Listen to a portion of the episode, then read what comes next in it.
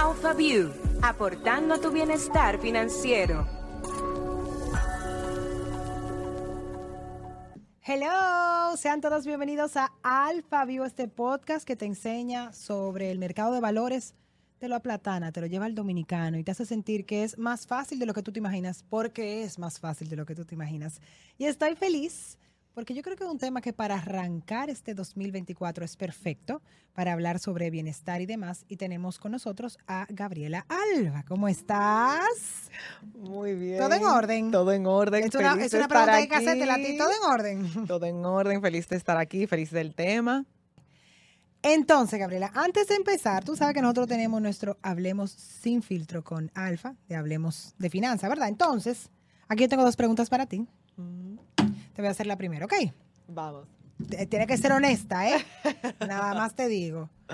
¿Cuál sería tu estrategia en monopolio para llevar a tus amigos a la quiebra lo más rápido posible? ¡Wow! ¿Qué? Esta finanzas civiles está como Pero un poco déjame yo leer fuerte. esa pregunta. Está como fuerte. ¿Y qué fue, señores? Estrategia mono. Chabla, pero te llenaste de odio ahí. Pero ¿cómo? Es que mira lo que pasa, de verdad. de Para verdad. hacer quebrar a sus amigos. ¡Wow! ¡Qué amiga!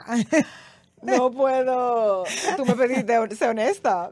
Yo quiero que todo el mundo que me rodee Que le vaya bien. sea abundante. Esta me gustó esa respuesta. Toma ahí.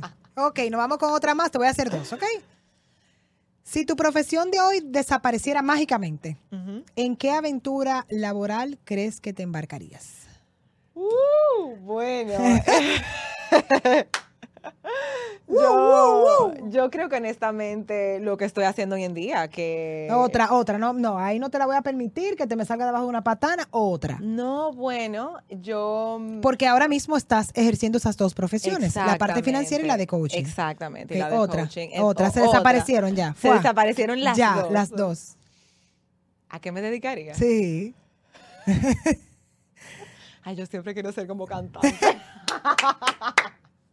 No te preocupes que yo también. pues vamos arriba. Arrancamos entonces con las preguntas. Vamos a conocer un poquito de ti, Gabriela. ¿Qué te parece? Vamos. Tú sabes que Eh. eh, antes de que todo entremos en materia, quiero que las personas sepan un poco de dónde vienes. En el caso tuyo, Gabriela, eres la gerente de negocios de Alfa Inversiones en la oficina de Punta Cana. Ay, qué rico. Ay, Dios. Tengo envidia, lo Me siento. encanta. Tú cuentas con tres años de experiencia en la industria financiera y tienes cuatro años ya con este espacio de coaching y bienestar. Correcto, Un- sí. un- algo muy chulo. Y tú has fusionado estos dos mundos, de ayudar a las personas a través de, de una vida que sea auténtica y abundante. Uepa, me encantan esos conceptos. Conectar desde ti, desde quién eres y conectar con la abundancia desde ahí. Y eso lleva ya muchas cosas, pero también apoyando esa experiencia financiera ya para las cosas más prácticas de esa abundancia, de cómo verla ya de una manera más tangible. Tú sabes que en una de las conversaciones que tuvimos con nuestro querido Félix de Money Coach, yo le contaba sobre la relación del dinero, cómo habla tanto de nosotros en nuestras emociones, nuestras heridas, nuestras necesidades. Es impresionante. Increíble, increíble, increíble. Al y tú final estás no sanando ahí ese problema de Ah. cuarto. Yo digo que a veces el dinero como todo, puede ser el dinero, puede ser una relación, pero es como el espejo, ese espejo que te está enseñando de tus dinámicas, tus patrones, eh, ciertos apegos, Ay, porque yo le tenía miedo al dinero. Literalmente le tenía miedo al dinero, le tenía miedo a la abundancia, le tenía miedo al a muchísimas cosas relacionadas con esas finanzas. Sí, sí, sí, totalmente. Wow, totalmente. qué cool, me encanta. Y tú sabes que está muy de moda eso del vision board, de tu mirar cómo va a ser tu año y de construir las metas. Algo que hablábamos que me encantó es cómo a ti te gusta enseñar a vivir el proceso dentro de, de ese plan de metas que es muy, muy importante. Entonces, por eso queremos tocarlo como siempre de una forma distinta aquí en, en nuestro podcast sobre el bienestar. Ujú. Ok, vamos a arrancar de una vez, Gabriela, porque esta conversación es friendo y comiendo. Entonces, lo primero, ese vision board que te dicen, ay, pon tus metas. Yo por primer año, déjame decirte, Gabriela, que yo escribí mis metas muy claras y, cuan- y yo las solté.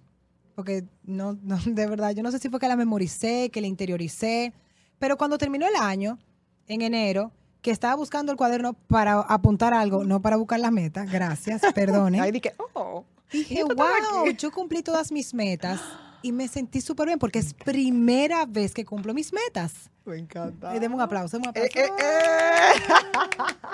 Entonces, yo quisiera preguntarte, porque me ocurrió esto por primera vez, ¿cómo uno logra con- colocar en este vision board esas metas que sean realistas? ¿Cómo construimos esa visión de nosotros en este 2024? Sí, sí, sí, me encanta, me encanta y muy feliz de hablar de este tema porque eh, cuando tú mencionaste lo del cuaderno, yo pensaba, porque esto, fue, esto era lo que a mí me sucedía, que iba a ser como, oh, y esto estaba aquí, porque a mí lo que me pasaba con el tema de la planificación y de las metas era que yo me sentaba, inicio del año, o, a- o en cierto momento comenzaba a escribir, escribir lo que quiero, sentía la energía, conectaba con eso.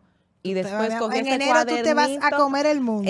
Exactamente. Y eso es buenísimo, aprovechar esa energía y todo eso, pero al final es, ok, ¿qué hago con eso después? ¿Cómo lo sigo cultivando? Porque en mi caso, eso se quedaba en ese cuaderno y más nunca se seguía ese proceso de uno seguir conectado a esa visión, que por eso ahí seguiremos hablando, pero cuando viene el Vision Board, el Vision Board es una herramienta buenísima, poderosísima y nos ayuda a muchos a conectar, pero en el caso mío, a mí me desesperaba un poco. O sea, a mí hacer un vision board, especialmente físico, era como que cortar, pegar. O sea, yo no conectaba tanto con mi visión. Yo soy muy visual, pero, por ejemplo, mis, vis- mis visualizaciones vienen más meditando, por ejemplo. Meditando, haciendo meditaciones guiadas, donde yo pueda realmente ver, imaginarme, imaginarme yo ya logrando esa meta. Hay muchas, muchas maneras que siento que nos hablan tanto de cómo conectar con esa visión, planificarla y seguirla cultivando a través del año. Que no es solamente le escribo o hago el vision board y después se queda ahí escondido. Por eso te digo, eh, es la, la primera vez que me pasa. Yo obviamente soy mayor que tú. O sea, que que sea la ¿Qué? primera vez. Sí, ¿cuánto tú tienes? Yo pensaba que no solo contemporánea. No, gracias, mi amor. 32. Vamos a dejarlo así. Vamos a dejarlo 32, así. Yo no voy a decir la mía. Ah, ah, ah, ah. Bueno. Mantengámonos en la misma edad. Pues tú y yo, que tenemos la misma edad. Y La realidad es que, como te digo, me impactó y yo creo que la diferencia fue eso. Que coloqué esas metas, Rita, pero sobre todo lo que tú estás diciendo, yo me visualicé. O sea, yo le interioricé. Eran, eran, eran metas que estaban conectadas con un deseo muy profundo. Sí, me encanta. Entonces yo entiendo que, que es parte también del- de lo que uno tiene que tener en cuenta cuando es un vision board. Que sean cosas que de verdad te han conectado contigo, porque yo creo que también somos automáticos. Sí. Ponemos la típica eh, eh, baja de peso, Ujú. eh, eh, conseguí tanto, o sea, como que somos muy automáticos a la hora de, de plasmarnos eh, esas metas, de crear ese vision board. ¿Qué, qué tú le pudieras decir a la gente para que sea realista? Tú dijiste algo que me encantó, me encantó, me encantó. Eh, conecté con mi corazón. O sea, eh, yo creo que al momento de construir un plan de metas o de una planificación así que realmente nos va a dar esa felicidad que buscamos, requiere esa conexión con nuestro corazón primero y con nuestros deseos. O sea, yo soy de la que piensa que esos deseos que nosotros tenemos no son coincidencia, no están ahí por porque sí, están ahí porque hay una parte de nosotros que realmente quiere ver esos deseos y esos sueños a cabo. Entonces, sí, eh, yo diría que en cuanto a eso, mi primera invitación para todo el mundo que quiere hacer esta planificación más desde el bienestar es primero reflexionar. O sea, primero reflexionar, ok, ¿dónde me encuentro? Si estoy cerrando el año, ¿qué logré? ¿Qué hice? ¿Qué me celebro? Que eso es algo que nosotros nunca que hacemos. No nos enseñan a celebrarnos, Oye, Gabriela. que me Gaby, no nos celebro. enseñan. Eh, eh, Es como, es como si estuviera mal. Y- y yo- bueno, mi papá me dijo una vez, eh, no le diga, usted no, papá especial, yo lo amo, es un ser súper sabio. Pero esa vez me dijo algo que resuena siempre en mi cabeza, como deja que el otro sea el que diga las cosas buenas que tú tienes y que te pasan y que como que las celebre por ti. Yo digo, Sí. conchale, pero yo tengo derecho también a decirlas y a Claro, celebrarlas. Eso no tiene nada de malo. Sí, sí, yo he observado que a veces es como un tema tal vez un poco o cultural o de generación, en que se asocia el celebrarnos con que pienso que soy mejor que el otro o pienso que le estoy quitando a otra persona, cuando al final para nada. O sea, yo puedo celebrarte a ti por lo que tú lograste, wow, lograste tus sueños y tus metas y también reconocerme a mí, de wow, estaba aquí y ahora logré esto y, y permitir que ese proceso de celebración yo pueda reconocer lo que he crecido. Claro porque si no, sí. ahí es que viene cuando nos sentimos en un automático, que no paramos, porque no estamos realmente reconociendo ese proceso de crecimiento. Y reconocer que es un proceso. Ujú, O También. sea, no es reconocer, también que, o sea, que es un proceso que falta. Yo creo que, que todo el tiempo vamos a ir descubriendo cosas que nos faltan y que tenemos que ir completando esas piezas. Entonces, ¿cómo, cómo, ¿cómo yo lo hago? O sea, tú me dices realista. Lo primero, conectar contigo, Ujú. celebrarte. ¿Cuál sería esa otra parte para yo conseguir que de verdad ya es realismo? Que cuando yo termine, no sea como hay otro más que no pude Claro, cumplir lo que me propuse, que no pude llegar a donde me vi. Sí. Yo diría que primero, exacto, conectar con esos deseos o metas genuinas, no esas metas que tal vez ponemos por expectativas sociales o demás. Entonces eso es lo primero, metas que realmente a mí me van a hacer feliz y que yo quiera llevar a cabo. Luego de eso, ¿cómo, cómo me mantengo conectada? O sea, para que una meta sea realista, tengo que ver dónde estoy, que por eso ahí viene ese proceso de reflexionar qué he logrado, dónde estuve y desde ese dónde estoy, porque a veces yo soy una que a mí sí me gusta soñar en grande, pero eso puede ser un arma de doble filo, porque sueño en grande y después veo lo lejos que estoy. Entonces yo digo, ok, está bien soñar en grande. ¿Cómo yo puedo coger ese sueño o esa meta y ajustarla a mi realidad actual?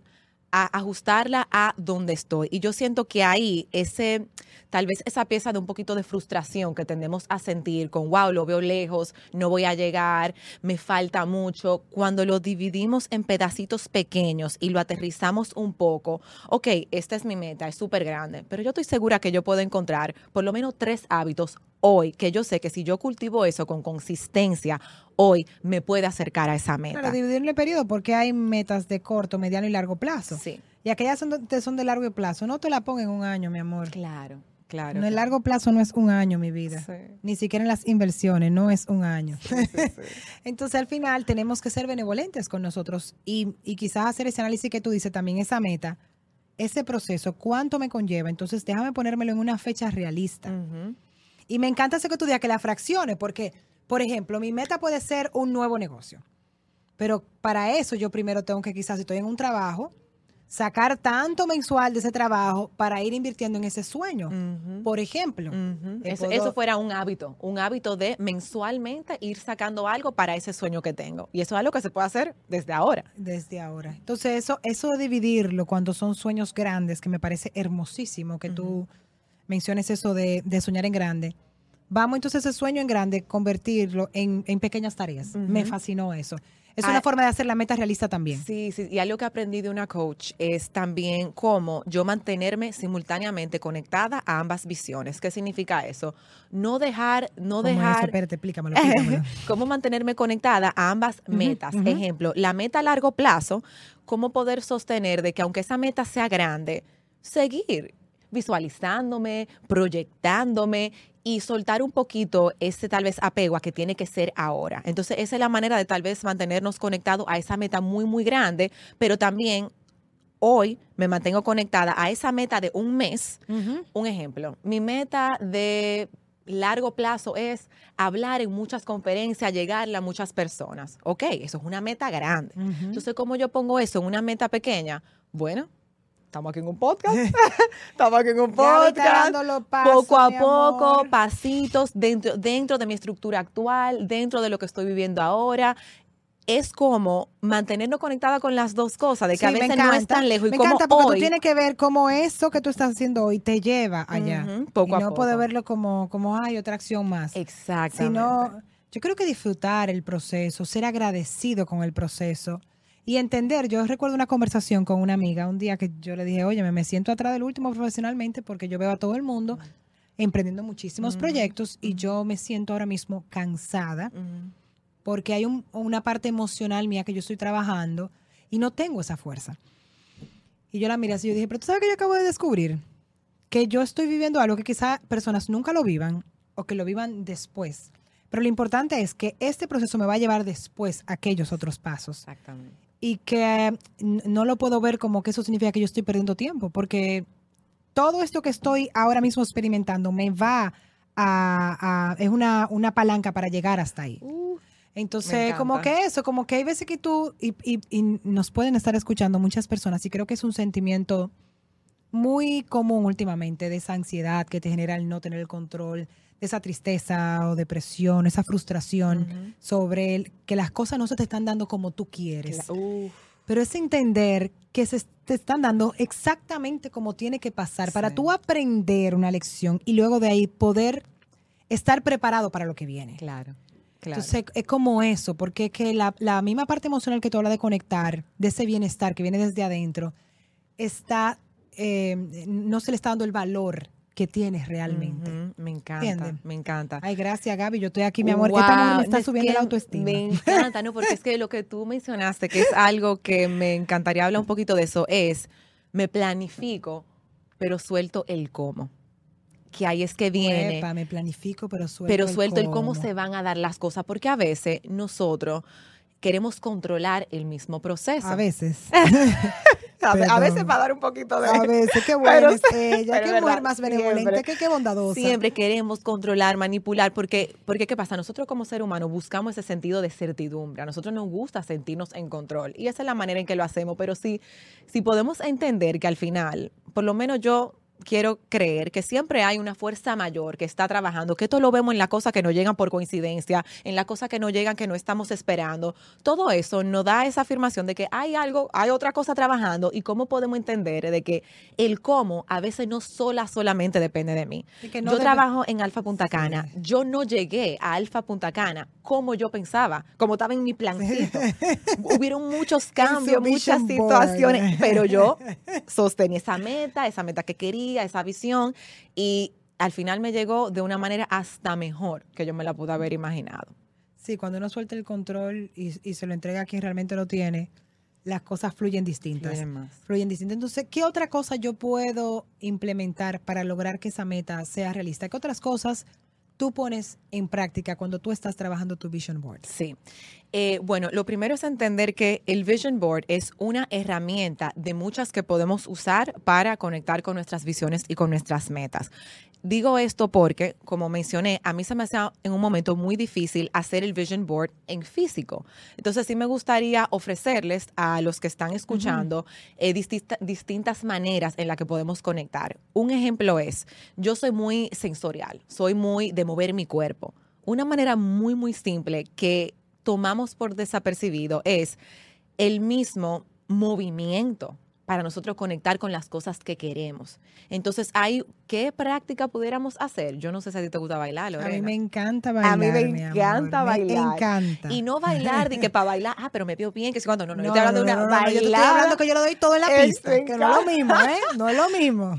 Señores, no hay cosa más poderosa de yo imaginarme lo que quiero, mi meta, yo ya viéndome logrando esa meta, cultivando esa energía, porque al final, ¿qué, qué hacemos cuando bailamos? O cualquier otra actividad, Sí. una actividad que me traiga felicidad, que me, que me suba ese nivel energético, porque ya estamos conectando esa meta con emociones más expansivas, con emociones que eso es lo que hace un vision board. O sea, cuando tú ves un vision board, tú ves lo estético, tú ves ya donde te proyectas y eso te activa eh, emociones de felicidad.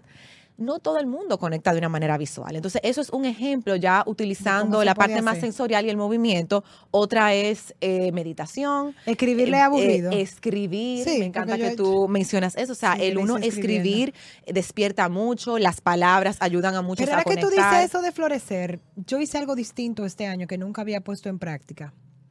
Yo le puse una emoción a la meta. Por ejemplo, eh, em, yo eh, voy a dedicarle más tiempo a las personas que quiero. Entonces, la emoción era decidir. O sea, la acción. Decisión. La ex- exacto, era como la acción o la, o la, o la, o la emoción. Yo puse una acción o una, una emoción. Era decidir yo voy a permitirme ocupar el primer lugar. Y yo le puse florecer. Me encanta. Como que, mira, me salió ahí, yo no sé qué fue, el Señor me Eso es, un, iluminó. eso es un ejemplo, eso es un ejemplo, una palabra. Eso también se está utilizando mucho y a mí me encanta. Mira. Elegir en el año una o varias palabras que son esas palabras que nos van a acordar de esa meta que nosotros queremos y ya lo vamos después aterrizando a acciones concretas en base a corto plazo y largo plazo. Tengo que hacer de este año entonces. Tengo que hacer de este año. Pero entonces, esos de energía, como mencionabas, ese de, de conectar con, con esa actividad que a ti te trae felicidad. Mencionaste el, el vision board, escribirlas. ¿Tú dirías que esas serían como las, las mejores maneras de tú poder construir esa visión de lo que tú quieres este año? Sí, escribir, eh, movimiento visual, ya sea a través de un, una- un vision board físico o yo visualizando en meditación. Y una también que me llega a la mente, que yo estoy haciendo mucho con mis amistades, es hablarlo. O sea, yo no sé si ¿Qué haces, pero pasa, Gaby? ¿Tú te imaginarías, tú te imaginas que yo es que en tenemos este un año- problema. Ajá. Tenemos el problema de que nos han criado con el concepto de que lo que se habla no se da.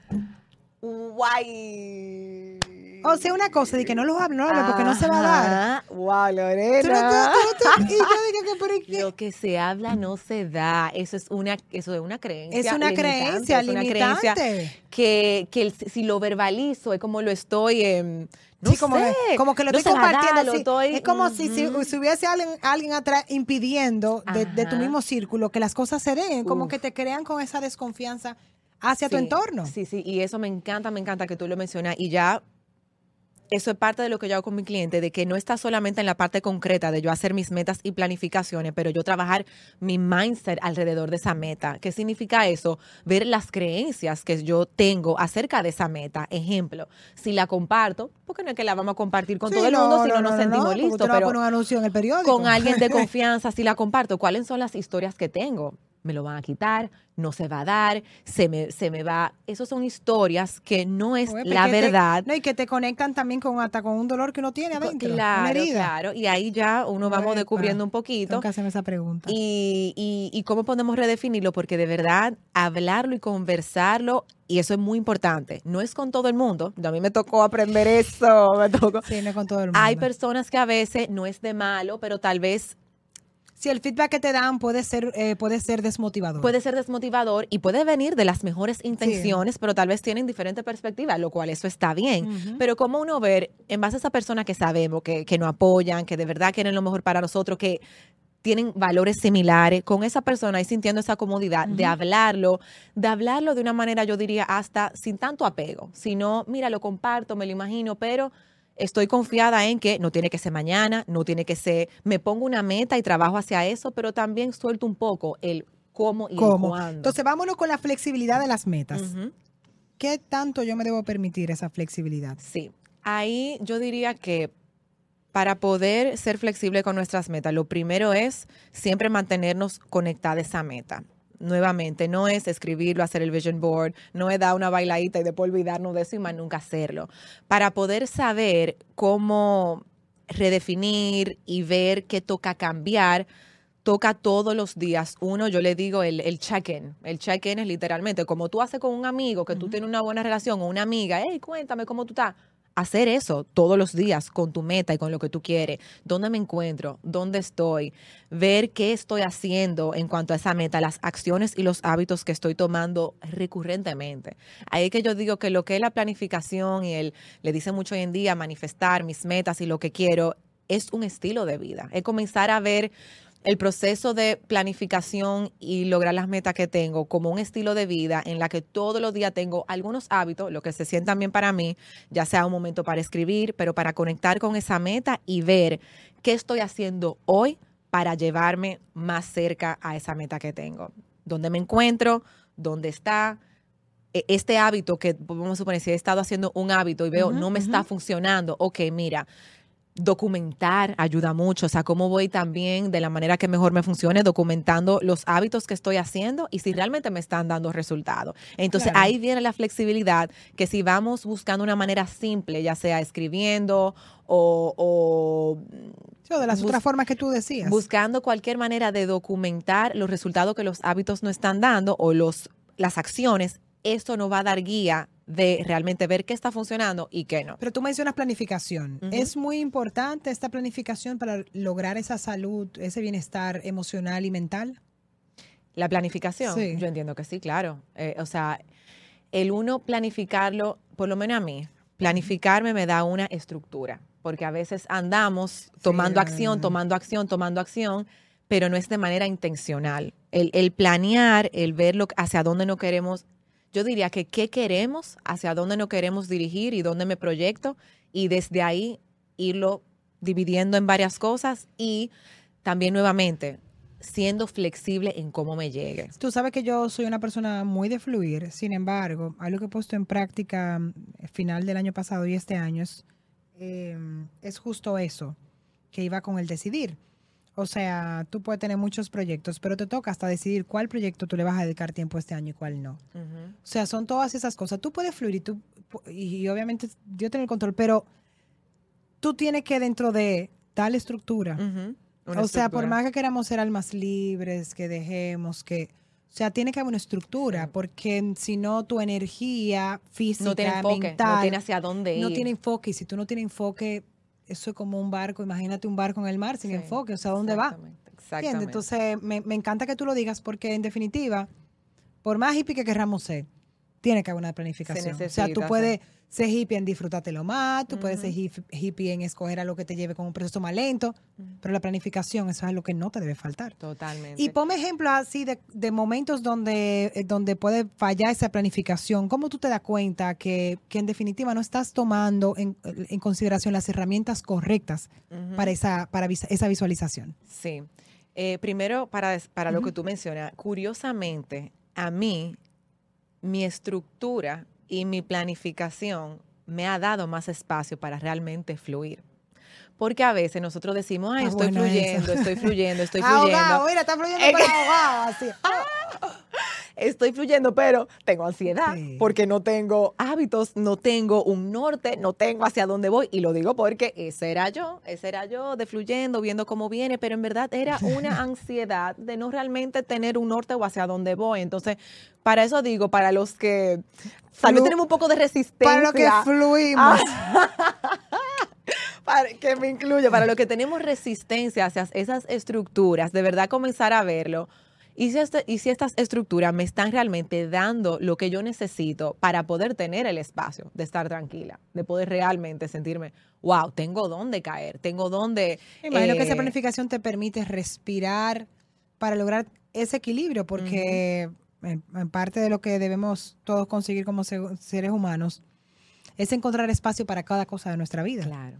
O sea, para nuestra familia, para nosotros, para o sea, en nuestra familia, esposo en un lado, hijo por otro, o sea, todo eso, pero yo y mi trabajo y lo que yo quiero lograr profesionalmente, o sea, debe haber esa planificación obligatoriamente. Entonces Sí. tú dirías que en esa experiencia personal, cuando usted no planifica, no puede fluir. No puede fluir. Se O bueno, o fluye, o fluye, pero aquí estamos hablando de planificación con bienestar. Entonces, eso Claro, sin, claro. sin eso, no, realmente no, no nos estamos sintiendo bien. O sea, nos sentimos tal vez con un poco de ansiedad, con estrés, porque no sabemos hacia dónde vamos. Entonces, curiosamente, la planificación ha generado hasta más bienestar para mí. Y algo que no sé si lo vamos a hablar, pero en esa planificación, la planificación económica, la planificación Pero financiera claro.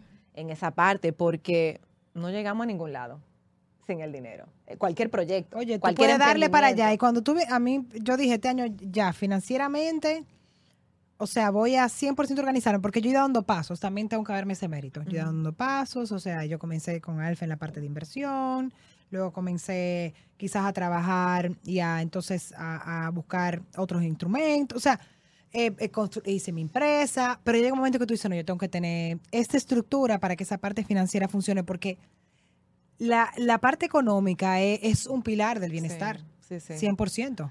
Sí, y eso yo le puedo decir de verdad de experiencia. Yo tuve un momento donde, donde fue para mí mi aprendizaje de qué tan importante realmente es tener ese pilar, eh, porque tenemos distintos pilares, el pilar de la salud, el pilar de relaciones, el pilar eh, de, de propósito, que es nuestros sueños y lo que queremos lograr, esos son pilares bien importantes, y dentro de ese pilar también está el pilar del dinero. Y curiosamente yo me vi en una situación donde al pilar del dinero, al yo no tener esa relación tal vez tan saludable con el dinero, llegó un punto donde hasta mi salud se vio afectada, porque tenía estrés, porque tenía ansiedad, porque no sabía hacia dónde iba, porque no estaba administrando mis recursos financieros de una manera donde realmente me estaba llevando hacia donde yo quería.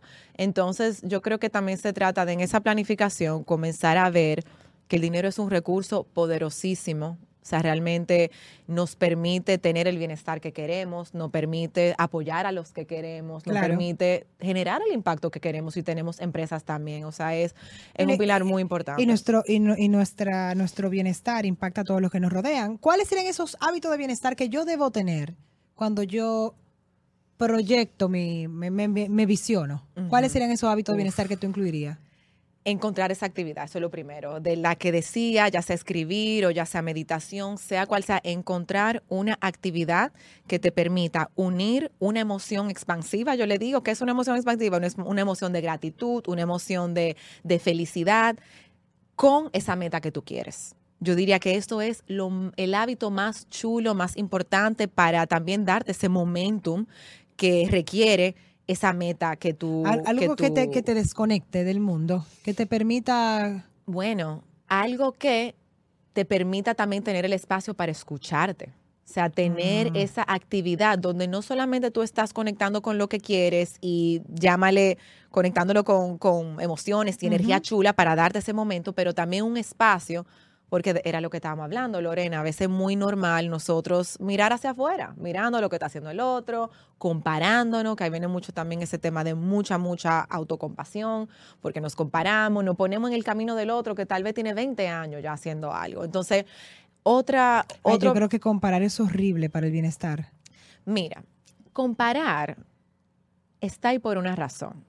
Comparar realmente, si tú lo ves sin ningún tipo de emoción asociado con eso, comparar es tú tener un punto de referencia. Y me gusta contar una historia muy Yo chula. creo que me- gusta más, la- yo creo que el, el término, lo que pasa es que utilizamos el término, lo, lo miramos de la forma incorrecta. Sí. Debe ser simplemente un punto de un referencia. punto de referencia. O sea, me, me acuerdo Lo que mucho de pasa es este. que tú a veces te pones a comparar y se- como, como si tú pudieras ser a un cógete, Gabriela. había, había este corredor, un corredor que él eh, sí era maratonista y había un récord que nunca se había llegado. Era un récord de no sé correr tantas millas en tanto tiempo. Resulta que él lle- llegó, llegó. Y era una meta que nunca se pensaba que nadie podía llegar ahí y demás. Él llegó y curiosamente, luego de haber llegado, un año después, miles de personas pudieron superar ese récord. Entonces, ¿a qué me voy? Si realmente vemos la comparación como algo saludable, nos ayuda a impulsarnos. O sea, si podemos ver, por ejemplo, y si yo puedo usar la comparación a ver cualquiera persona con la que me estoy comparando y ver, ok, ¿qué de esa persona realmente hay un deseo inconsciente en mí? Hay un deseo de tal vez yo querer llegar ahí.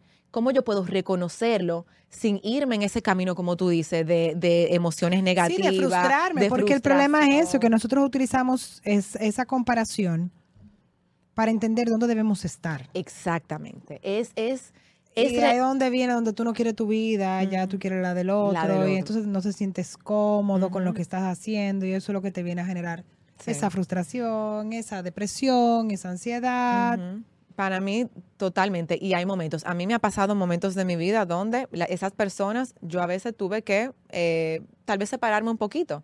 Separarme Mira, un poquito, e ir, ir un Silencio, yo- poquito yo la hacia mí, en bajar el ruido. En las redes yo la- hay otra gente que yo en su momento la puse en silencio. Sí, sí, sí. Y Yo eso, mira, eso es el no mejor ahora acto, mismo, el mejor no acto de salud mental. Mira, te quiero, te adoro. Go girl, go Oye, person. te rompiendo, yo te felicito, güey, pero dame un momentico. Pero tenemos que, claro, porque ese espacio es para yo reconocer dónde estoy. Mi viaje no es el de esa persona. Yo vine aquí a tener mi propia lección y mi propio aprendizaje, que no son lo de las otras personas. Entonces, y después ya cuando uno se siente un poquito más fuerte, tal vez, y pueda relacionarse con eso de manera más saludable, que hay momentos, uno Claro. puede ver, ok, déjame yo ver qué otras personas están haciendo, porque a veces no pueden dar retroalimentación Sí, sí, de sí. cosas que podemos hacer pero- pero me y no encanta- danos tanto trayones. Sí, no, obviamente tú dices, espérate, esta se cayó ahí, yo no me voy a caer Vamos ahí. a... Pero en la realidad, me encanta que tú lo pongas desde esa perspectiva mm, de, de ese punto de referencia y que, y que digas que debemos aceptar cuando no estamos preparados Total. para ver puntos de referencia. Pe- permiso, permiso cuando eh, no me está haciendo bien. No me está haciendo bien, hay veces que no te hace bien, somos seres humanos y Ujú. tenemos que estar conscientes de que, de que es una realidad y en el proceso tenemos que aprender a despegarnos de esas personas en esos momentos. Oye, Totalmente. puede ser hasta, hasta una persona muy cercana a ti que te está exigiendo demasiado, que tú digas, tú sabes que ahora mismo no Sí. puedo dar eso que me Ujú. están pidiendo Ujú, y no lo quiero dar tampoco. Entonces, como que Sí, sí. dame un break, como dice la canción. Y creo que, que es súper importante. Oye, Gabriela, me ha encantado conversar contigo. Me ha encantado ver la vida desde el bienestar y sobre todo darle importancia a las finanzas dentro de ese esquema, porque yo entiendo que eh, normalmente en nuestras, nuestras visiones la parte económica está, porque, porque sin dinero no podemos ir a ningún lado. O sea, usted puede tener una gran idea, pero sin dinero no camina, ¿verdad? Ya lo sabes. Entonces, me, me ha fascinado eso y me gustaría que tú compartieras esa mm, gran enseñanza que tú has tenido en tu proceso de construir esa coach que yo tengo enfrente, que hable de bienestar desde la autenticidad. ¿Qué consejo tú le pudieras dar a todas las personas que escuchan Alfa Bio? Ah, wow.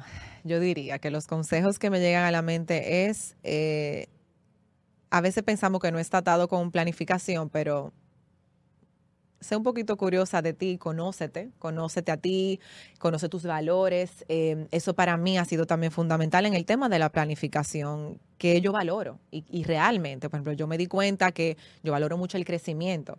A veces si decimos, ay, no sé cuáles son mis valores, eh, comienza a ver tus acciones. Tus acciones comienzan a darte ese reflejo de qué es lo que realmente estás valorando y desde ahí tú puedes ver, ok, ese valor, ¿me quiero quedar con él o no? O sea, que yo diría, tómate ese tiempo, conócete, anclate en los valores tuyos reales. Eh, eh, de ahí viene, porque es que de ahí podemos realmente forjar metas, visiones y planes que estén conectados con quienes somos. A mí me pasaba mucho antes, no sé si te pasaba, Lorena, que teníamos estas metas, pero llegábamos y no nos hacían sentir realmente como no queríamos sentir. Eh, impresionante. Eso. eso. significa que estamos planificando no desde ese deseo auténtico mío, desde quien yo soy.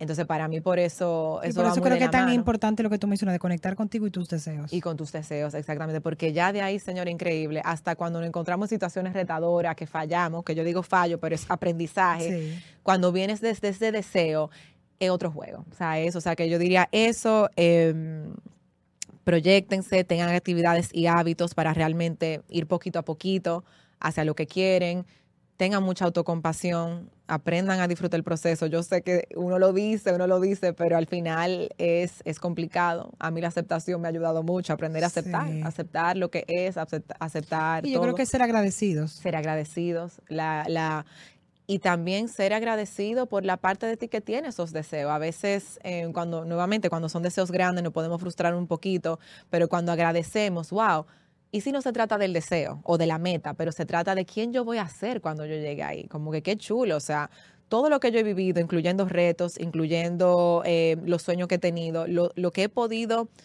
llegar a cumplir, lo que a mí más me ha emocionado es quién me ha llevado a ser. Definitivamente, no es el proceso, es en quién te conviertes el proceso. En quién te convierte. Entonces yo creo que eso ayuda un poco a uno disfrutar más el proceso, porque ahí es que están los aprendizajes. Eh, es que más está el verdadero resultado, es que está el verdadero el resultado, resultado en, en, quién eso te convierte. Totalmente, totalmente. Y el último fuera... Eh, no fuimos profundo, este era como un vino, mi amor. y el último, último es, sí toma acción, sí planifica, pero me gusta mucho el 80% del juego es tu energía. O sea, y yo creo que ya no vamos a comenzar a dar cuenta de esto. O sea, cómo me estoy moviendo. No es lo mismo tú tomar una acción de yo mover este vaso con una energía baja o sin ese autocuidado. O con la intención. O, con, o yo ya tomar esa acción desde, sea donde voy, tengo ese enfoque y, y trabajo todos los días para que, para mí la energía es como ese tirapiedra, que si lo hago que si no trabajo mi energía, tal vez me va a llevar, va a ser cortico y uh -huh. me va a llevar ahí, pero si realmente trabajo mi energía, lo puedo echar para atrás y la acción es va a tener muchísimo, una gran un impacto más, más fuerte. Gabriela, ¿cómo yo puedo tener más información sobre todo lo que tú haces, tu usuario? Dame tus redes, por favor. Sí, mi usuario es Gabriela Alba, eh, R, eh, que mi apellido es Reyes. Eh, ese es mi usuario de Instagram.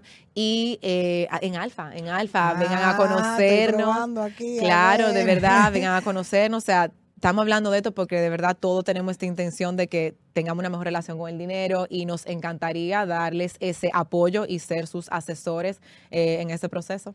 Pues me encanta porque ver el dinero desde el bienestar y desde cómo te hace bien una planificación económica y cómo Alfa juega un, un papel importante en todo eso, es una de las razones por la cual me gusta Alfa. Gabriela, muchísimas gracias por estar con nosotros. Igual, de verdad igual. que se repita y a ustedes que están del otro lado, gracias por escucharnos o vernos a través de nuestro grupo. Recuerden que cualquier información, nuestras redes Alfa Inversiones.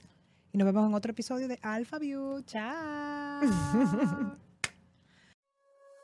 AlphaView, aportando a tu bienestar financiero.